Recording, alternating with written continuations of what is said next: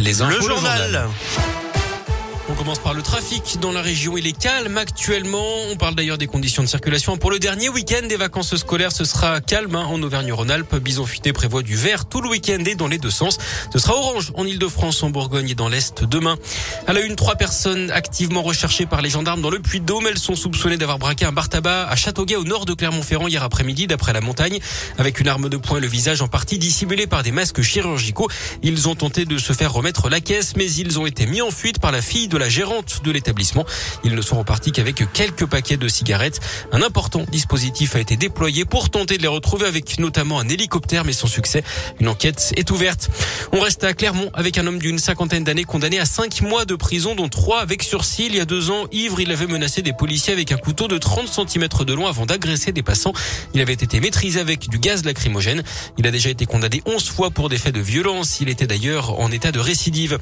Un accident de la route dans la Loire a eu lieu hier. Collision entre deux voitures vers 19h. Une femme de 80 ans a été évacuée dans un état très préoccupant à l'hôpital de Saint-Etienne d'après le progrès.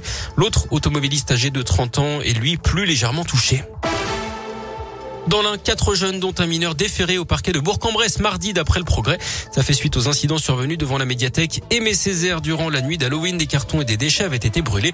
Les policiers avaient été accueillis sous une pluie de feux d'artifice et de projectiles. Les quatre individus ont été placés sous contrôle judiciaire.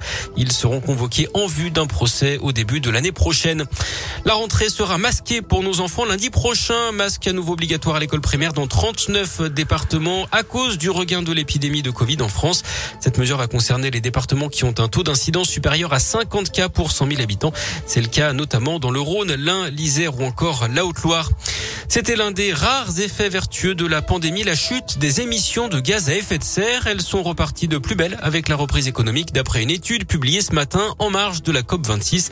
On se rapproche des niveaux d'avant Covid on pourrait même frôler le record absolu de 2019 cette année.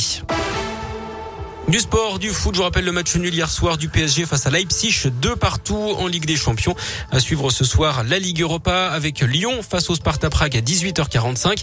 À la même heure, Monaco affrontera le PSV à Eindhoven et puis Marseille jouera contre la Lazio Drome à 21h. Toujours en foot, Didier Deschamps dévoile à 14h sa liste pour les matchs contre le Kazakhstan et la Finlande, qualificatif pour le mondial au Qatar. En rugby, c'est aujourd'hui qu'on connaîtra le 15 de France pour affronter l'Argentine samedi au Stade de France. Clermontois Damien Penaud et le Lyonnais Dembaba devraient être titulaires. Et puis en, tennis, grosse journée hein, pour les Français au Masters de Paris pour les huitièmes de finale.